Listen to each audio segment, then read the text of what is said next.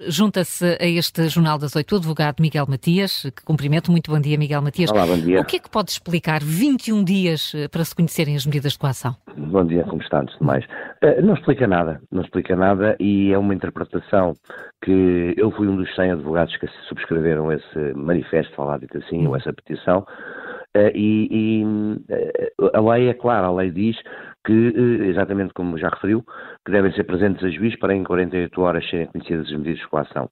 O que tem, o que tem sido a interpretação, nomeadamente nestes casos mais complexos, eh, é, é a análise, vá lá, da, da, dos indícios que o Ministério Público recolheu Uh, e que acabam por demorar este tempo todo. Uh, tem sido utilizado também, por outro lado, com alguma frequência, com alguma não, com, com toda a frequência, a, a, apresentação ao juiz no prazo de 48 horas. Isso sim faz-se. Uhum. E entende-se de uma forma falaciosa um, que basta, basta a identificação dos arguídos.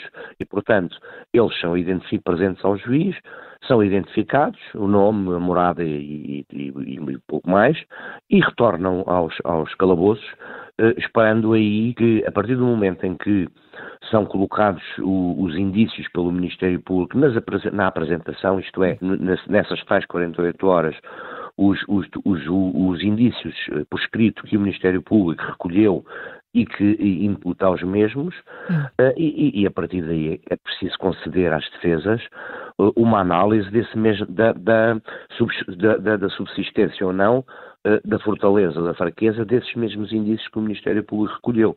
E a partir daí demora mais algum tempo. Portanto, os sete dias que demoraram que demorou para as suas inquirições foi exatamente para que os advogados pudessem, as defesas pudessem consultar uh, no processo esses indícios. Agora, uh, torna-se completamente uh, uma subversão a partir do momento em que se entende que podem estar indefinidamente detidos. E essa, há aqui uma, uma interpretação, a, meu ver, errada da lei, porque, eh, portanto, o, o, o, que importa, e aqui, neste caso concreto, o Ministério Público entende, o acusador, o construtor, vá lá, da, da acusação, entende que alguns dos pressupostos estão fortemente verificados para a aplicação da medida, da, da, da medida de, eh, de coação máxima, isto é, prisão preventiva. Não sei qual deles, não sei se é o perigo de fuga, não sei se é o perigo de perturbação do inquérito, hum. Eh, não sei se será o, o, o, o perigo de, perturbação da paz pública hum. ou da destruição ou ocultação de prova, não sabemos, mas bastava esta análise desses, desses, desses três requisitos, desses três ou quatro são mais, uh, para que, basta um, para que o, o, as pessoas sejam eventualmente uh, submetidas a, a, tal. E isto deveria ser ao contrário, deveria ser o Ministério Público, logo quando faça a apresentação, a promover de imediato quais são, qual é a medida de coação ou as que entende eh, deverem ser aplicadas, para que se pudesse rebater de uma forma com muito mais celeridade eh o, o, a bondade destas, deste, deste Ministério Público. Ou, ou seja, Miguel Matias, o, o, que defende é que haja uma forma mais ágil de, eh, de eh, desenvolver os interrogatórios e não, eventualmente, estender este prazo que a lei, que a lei prevê nesta altura das 48 horas. Porque, é, pelo que está a dizer, em processos mais complexos, pode ser difícil que essas uh, 48 horas possam ser cumpridas. É, é, difícil, é difícil, nós sabemos isso, mas uh, uh, o, o, Ministério Público só, só verifica, o Ministério Público pede e o juiz depois, por isso é que leva as pessoas detidas, não é? Não, não as notifica para se apresentarem no tribunal. Uh, para toda a gente, portanto, isto é, toda a gente em condições parecidas ou análogas. E, portanto, entende que há aqui a verificação de algum destes pressupostos e que uh, entende submeter a esta, esta medida de, à detenção, que é preventiva.